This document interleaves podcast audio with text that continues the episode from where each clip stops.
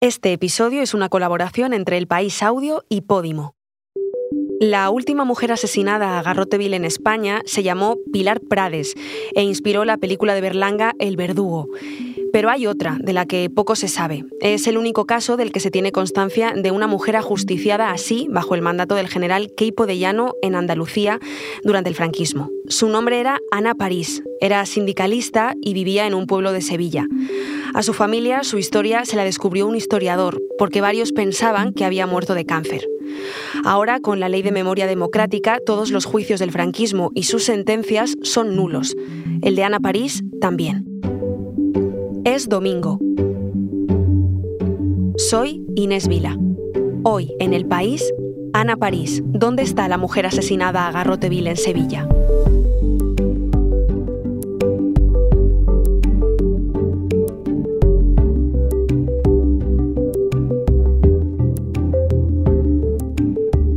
La historia de Ana París nos la cuenta mi compañera Elsa Cabria. Dígame. Hola, José Luis. Sí. Conseguí tu contacto a través de mm, Joaquín Octavio Prieto, que es investigador. Ah, sí, sí, sí, por tema de mi abuela. Sí que mi idea es con el tiempo, eh, pues viajar a Sevilla. No tengo mucha esperanza, ¿no? Que hayan mantenido un nicho que no haya sido reclamado por nadie durante tantos años. Ni siquiera mi padre nunca ver a, su madre o visitar a su madre, porque no sabía dónde estaba enterrada.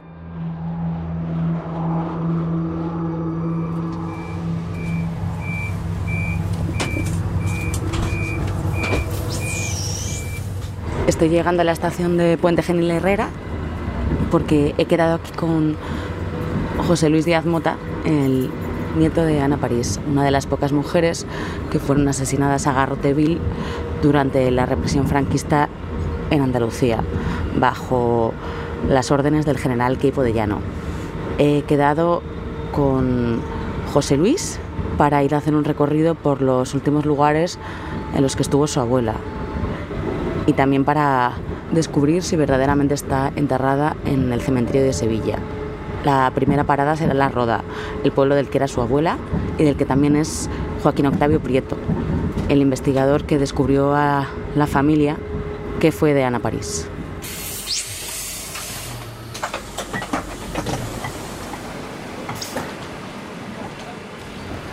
Encantada. ¿Qué tal? Bien. ¿Cómo estás, José Luis? Bien, nervioso. Nervioso, ¿no? Sí, sí emocionado. Eh, es que en mi familia no se hablaba del tema, simplemente sabíamos que había muerto durante la guerra, pero no sé, supongo que por miedo, vergüenza o cualquier cosa. Yo hasta los aproximadamente unos 13, 14 años no, no, supe nada. Que haya quedado oculta puede tener más influencia el hecho de que haya sido eh, mujer? Seguro, seguro. La represión fue brutal, pero mm, a la de la mujer fue mucho peor. Fue mucho peor. Las mujeres como Ana París tenían un doble estigma, su género y su afiliación política.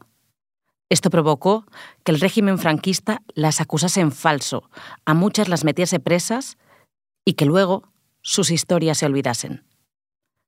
En el caso concreto de Ana, ella era la líder sindical de la sección femenina de la Unión General de Trabajadores en su pueblo, la Roda de Andalucía.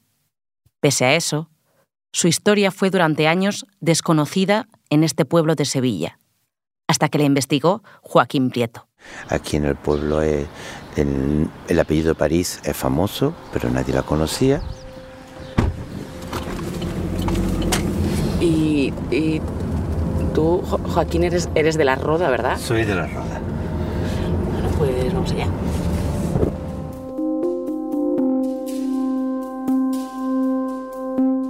Ya en la Roda, lo que se veían sobre todo eran olivos y trenes de mercancía porque en el pasado fue un nudo de comunicaciones entre tres provincias, Sevilla, Málaga y Córdoba.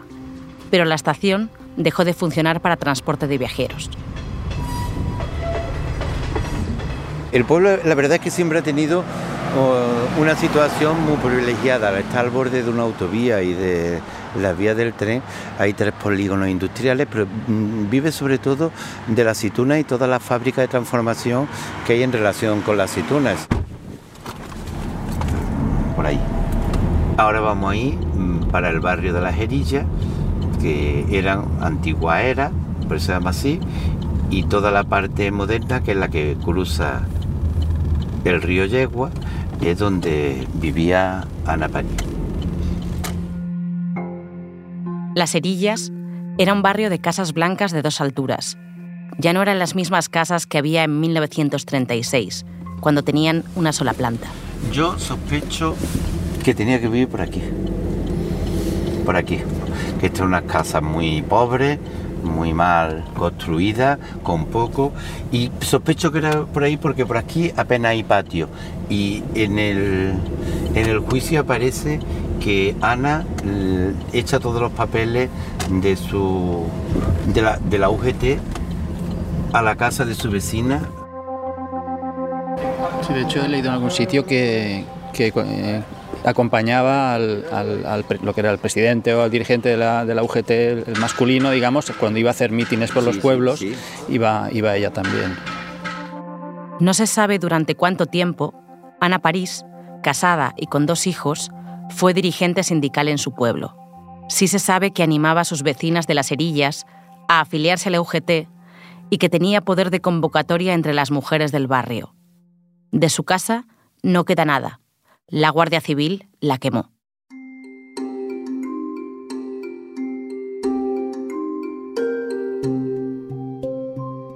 Durante el paseo, Joaquín nos propuso ir a la casa que tiene en el pueblo a enseñarnos el libro que escribió sobre la historia de la Roda. En ese libro salía parte de la historia de Ana París, con el único retrato que existe de ella y de Aniceto, su marido. José, que tenía una copia en su casa en Barcelona, cogió el libro y miró la foto de sus abuelos. Yo, la verdad es que mm, siempre me ha gustado esta foto por, porque están muy elegantes, ¿no? O sea, es una típica falda larga de estas hasta los pies de la, de la época, con una blusa pues muy, muy chula. En la foto no se apreciaba, pero Ana París, mujer de boca y nariz pequeña, era pelirroja. Fue su cargo como sindicalista lo que provocó la primera de las varias acusaciones que se le hicieron después, cuando un guardia civil, el cabo Carmona, la acusó de incitar a los vecinos para quemar su casa, que quedaba a media calle de donde vivía Ana. Fue el primer episodio de enfrentamiento entre los vecinos y la Guardia Civil al inicio de la Guerra Civil, pero no hay ninguna prueba de que Ana instigase el ataque aquel 20 de julio de 1936. Fue el primer episodio que se da aquí en el pueblo que fue significativo y peculiar, que lo va a ser un poquito diferente, porque mm, en ningún sitio se, va se puede ir contra el cuartel de la Guardia Civil, pero especialmente contra la casa de uno de los guardias civiles yo no conozco otro caso. Pasamos en coche por esa casa, la que fue la casa del cabo Carmona. Esto era la casa que es donde empieza la revuelta, donde vienen para quemarle la casa. La denuncia sin pruebas del cabo Carmona, que acabó huyendo el 20 de julio, determinó el futuro de la sindicalista. Que un pueblo casi al completo tomara la casa de un guardia civil se explica porque en la Roda casi todos eran republicanos. Pero su revuelta no tenía opciones de triunfar.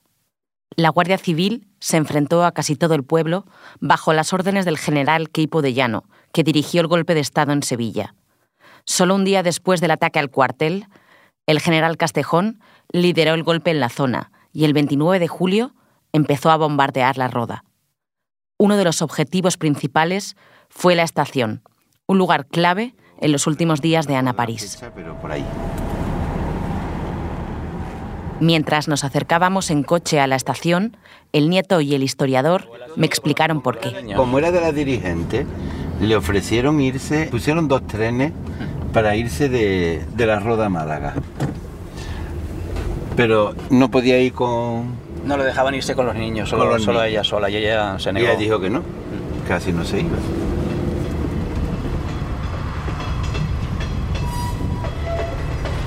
Cuando llegamos a la estación, que era un edificio del siglo XIX, José sacó su cámara analógica y tomó una foto.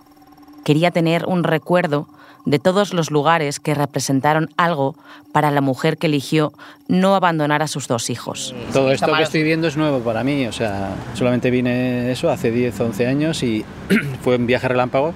Fue la primera vez que yo vine en la roda. A partir de la caída de la roda, a finales de julio, Ana tuvo que huir de su pueblo a pie. Huyó con su marido y con sus dos hijos, que entonces eran muy pequeños. Lo hicieron durante casi cinco meses y vivieron escondidos en varios pueblos cercanos, hasta que se separó de su marido. Se separaron porque creyeron que era más seguro.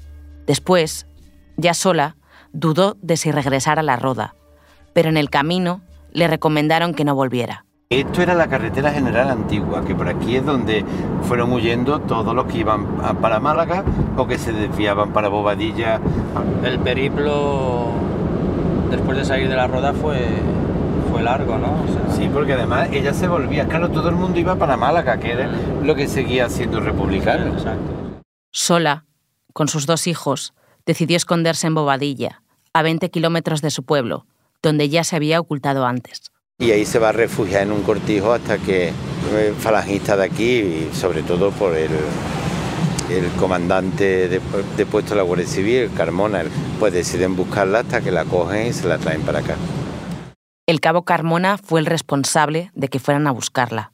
Desde que la acusó de instigar la quema de su casa, se la tenía jurada y no dejó de buscarla hasta apresarla. Pero ¿por qué esa fijación? ¿Qué era lo que le obsesionaba de Ana París?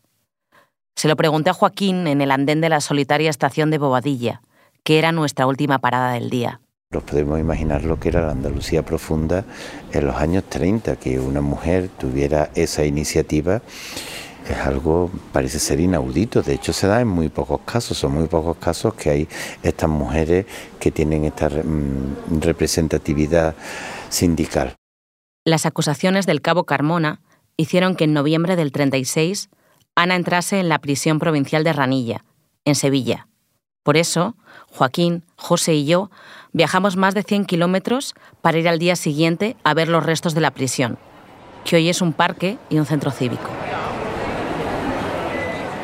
Estamos en la entrada y todavía se puede leer de lo que era la prisión provincial de Sevilla, una obra que se hace en plena República.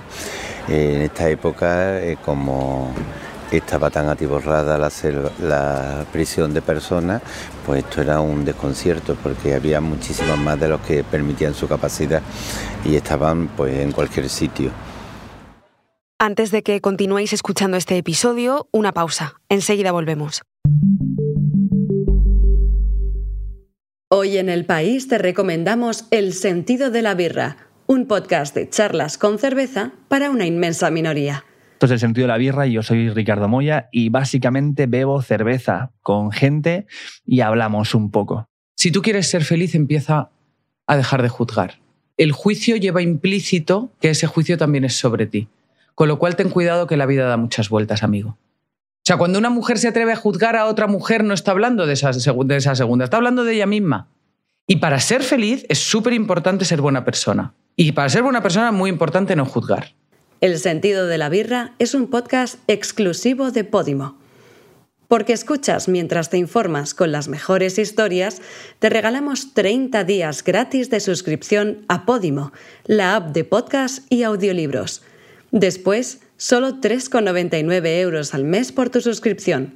Date de alta en podimo.com.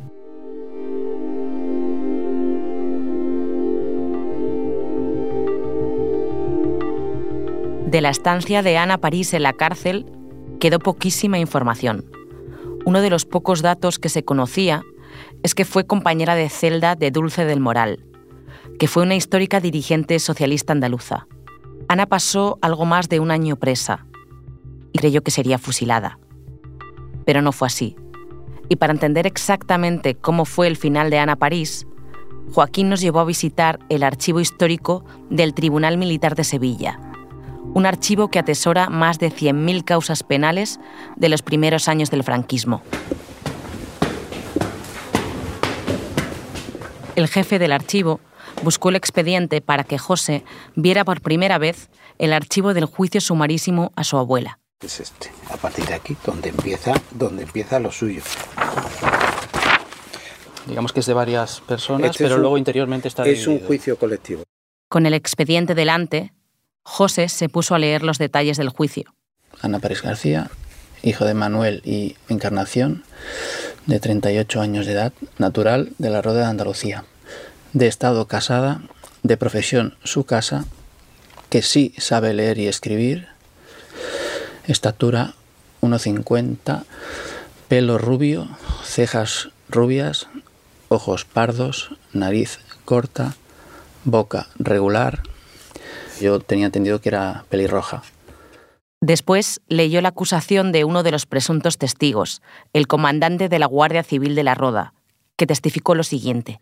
Quien ejercía una propaganda extremadamente activa de ideas revolucionarias, actuando como oradora, dando mítines en propagación de ideas subversivas, figurando siempre a la cabeza de todas manifestaciones tumultuosas era una agitadora de las masas proletarias más destacadas, obligando a las mujeres a la fuerza a figurar en el comité, por lo que puede calificarse de peligrosísima.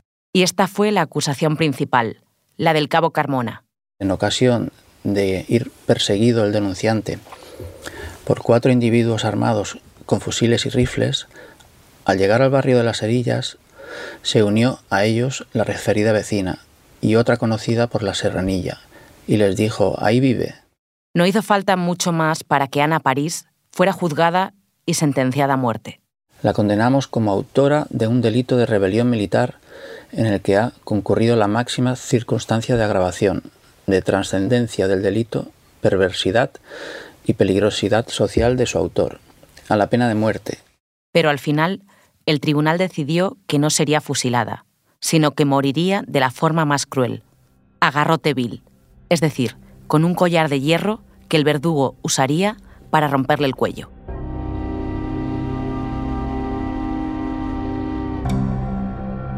La noche antes de morir, Ana París le dio a su compañera de celda, Dulce del Moral, unas horquillas. No tenía nada más para que le entregara a su familia. Hemos llegado al certificado de defunción y dice, eh, falleció en la prisión provincial el día 5 del mes y año de la fecha a consecuencia de asfixia por estrangulación. Era 1938. El de Ana París fue el único caso de una mujer ajusticiada a garrote vil del que se tiene constancia durante la guerra civil en Andalucía. Quizá también el único en España. Al ver el expediente, José se dio cuenta de que su abuela no firmó la notificación de su pena de muerte. Seguramente fue su última forma de resistencia. Después de su asesinato, sus hijos, Manoli y Rafael, se quedaron con su padre, que murió unos 10 años después de ella. Mi padre pues, tuvo que ir a vivir a casa de, unos tíos suyos y allí pasó todo, todo el tiempo hasta, hasta que bueno, fue al servicio militar y tal y ya y decidió no volver más a la roda. Rafael, el padre de José, se fue a Barcelona y Manoli, su tía, se fue a Sevilla. A mediados de los 80, la socialista Dulce del Moral visitó a Manoli y le dio las horquillas que le había dejado Ana.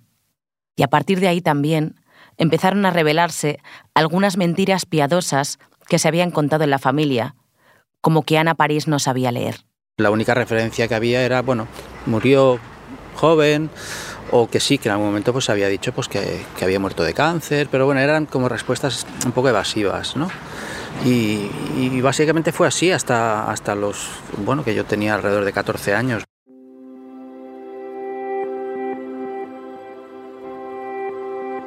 José tiene ahora más de 50 años. En la visita a Sevilla llevaba, además de su cámara de fotos, seis carpetas con toda la información que ha ido durante años recopilando sobre su abuela. En este viaje, solo le quedaba por comprobar si su familia podría visitar a su abuela en un nicho, porque tenía una dirección en el cementerio de San Fernando, en Sevilla. Todo, pues saber dónde estuvo, ¿no? Al menos dónde estuvo. No Pero es que yo pienso que esos nichos los tiraron todos. Ah, igual en esa zona la tiraron. Yo creo que los tiraron todos. En el trayecto en coche, Joaquín decidió llamar a Pepe Díaz Arriaza, investigador experto en el cementerio de Sevilla, para consultarle. Pepe, ¿te acuerdas del expediente de Ana París? No hay nada, no hay nada, vamos. En ese trozo de pared no quedan ni los nichos. La enterraron en Santa Rosa, derecha número 24, y pasó al Osario General el 13 de mayo del 48. Con lo cual está absolutamente perdida. Lo que sí nos pudo decir por teléfono Pepe Díaz Arriaza es que el entierro de Ana lo pagó la Orden de los Hermanos de la Caridad. Pero como la familia nunca supo dónde estaba enterrada, tampoco pudo pagar el mantenimiento del nicho. Y diez años después de su asesinato, sus restos fueron trasladados al Osario General de Sevilla. Después de la llamada, José se quedó pensativo y decidió que fuéramos al antiguo nicho de su abuela, en el cementerio de San Fernando. Santa Rosa, aquí está. Santa Rosa. Nos podemos imaginar que había la hilera de nichos, el muro aquí, y que aquí estaría, pero claro, esto si lo tiraron todo y pusieron tumbas en suelo. Caminamos hasta lo que fuera el nicho y ahí delante le pregunté a Joaquín y a José sobre la nueva ley de memoria democrática, según la cual los juicios, los tribunales y las condenas franquistas son nulos, con mención específica a las personas que fueron juzgadas por pertenecer a un sindicato, como Ana París. De hecho, fue una noticia que me, me- me alegró tener, tener esa posibilidad ¿no? de, de quitar de un listado de, de personas culpables de, de algo que realmente no han sido. La ley dice que a partir de ahora las familias de las personas represaliadas pueden recibir una declaración de reconocimiento, pero no recibirán ninguna indemnización.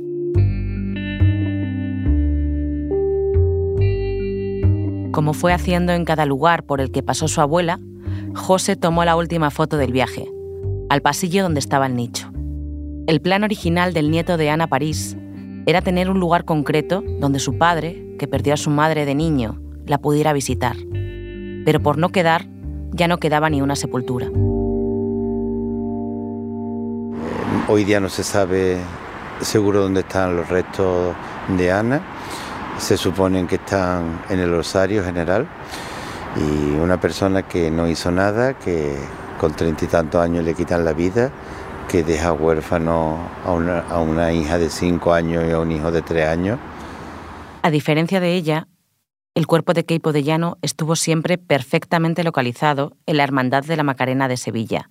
Cuando en 2022 la nueva ley de memoria prohibió la exhibición de líderes golpistas en lugares públicos, los familiares de Keipo de Llano pudieron elegir dónde enterrarlo después. Caipo ha tenido el reconocimiento en vida y lo va a tener en muerte durante todo el tiempo que los familiares quieran. José confirmó así que los huesos de su abuela estaban fuera de un nicho desde hacía más de 50 años, acumulados entre huesos ajenos. Pero hoy en día, el osario no está en el mismo lugar que en 1948. Así que seguíamos sin tener la certeza de dónde estaba Ana París. Le pregunté a José cómo se sentía después de este viaje. ¿Qué siento? Pues rabia, tristeza y orgullo. Y me anima a continuar en la búsqueda de la verdad que casi sin esperanzas empecé hace ya unos años.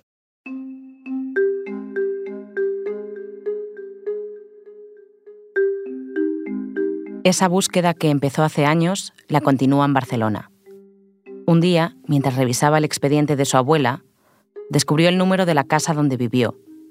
Era el número 24 de la calle Las Herillas, un dato que no sabíamos cuando fuimos a la roda.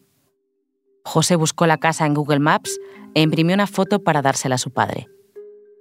Cuando se reunió con él para dársela, Rafael Díaz París recordó algo que nunca, en sus más de 50 años de vida, le había contado a su hijo. Después de que la Guardia Civil quemara la casa familiar, el abuelo de José trató de arreglar la vivienda. En aquellos días, sus dos hijos jugaban en los montones de arena de la obra. No logró terminarla porque se enfermó. Son detalles minúsculos, de la vida cotidiana, casi sin importancia para la historia. Pero no para Rafael, que durante toda su vida apenas habló de lo que pasó en aquella guerra. Así, que José no halló en el cementerio el cuerpo de su abuela, pero su búsqueda liberó la memoria de su padre, cerrada desde que asesinaron a Ana París a Garroteville.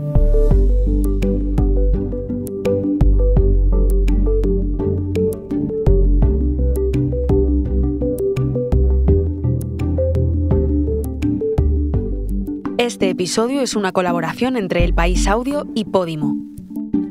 Es una historia realizada y escrita por Elsa Cabria, con el respaldo de los investigadores Joaquín Prieto, José María García Márquez y Pepe Díaz Arriaza, y de Ángel García Villaraco, archivero jefe del Archivo Histórico del Tribunal Militar de Sevilla.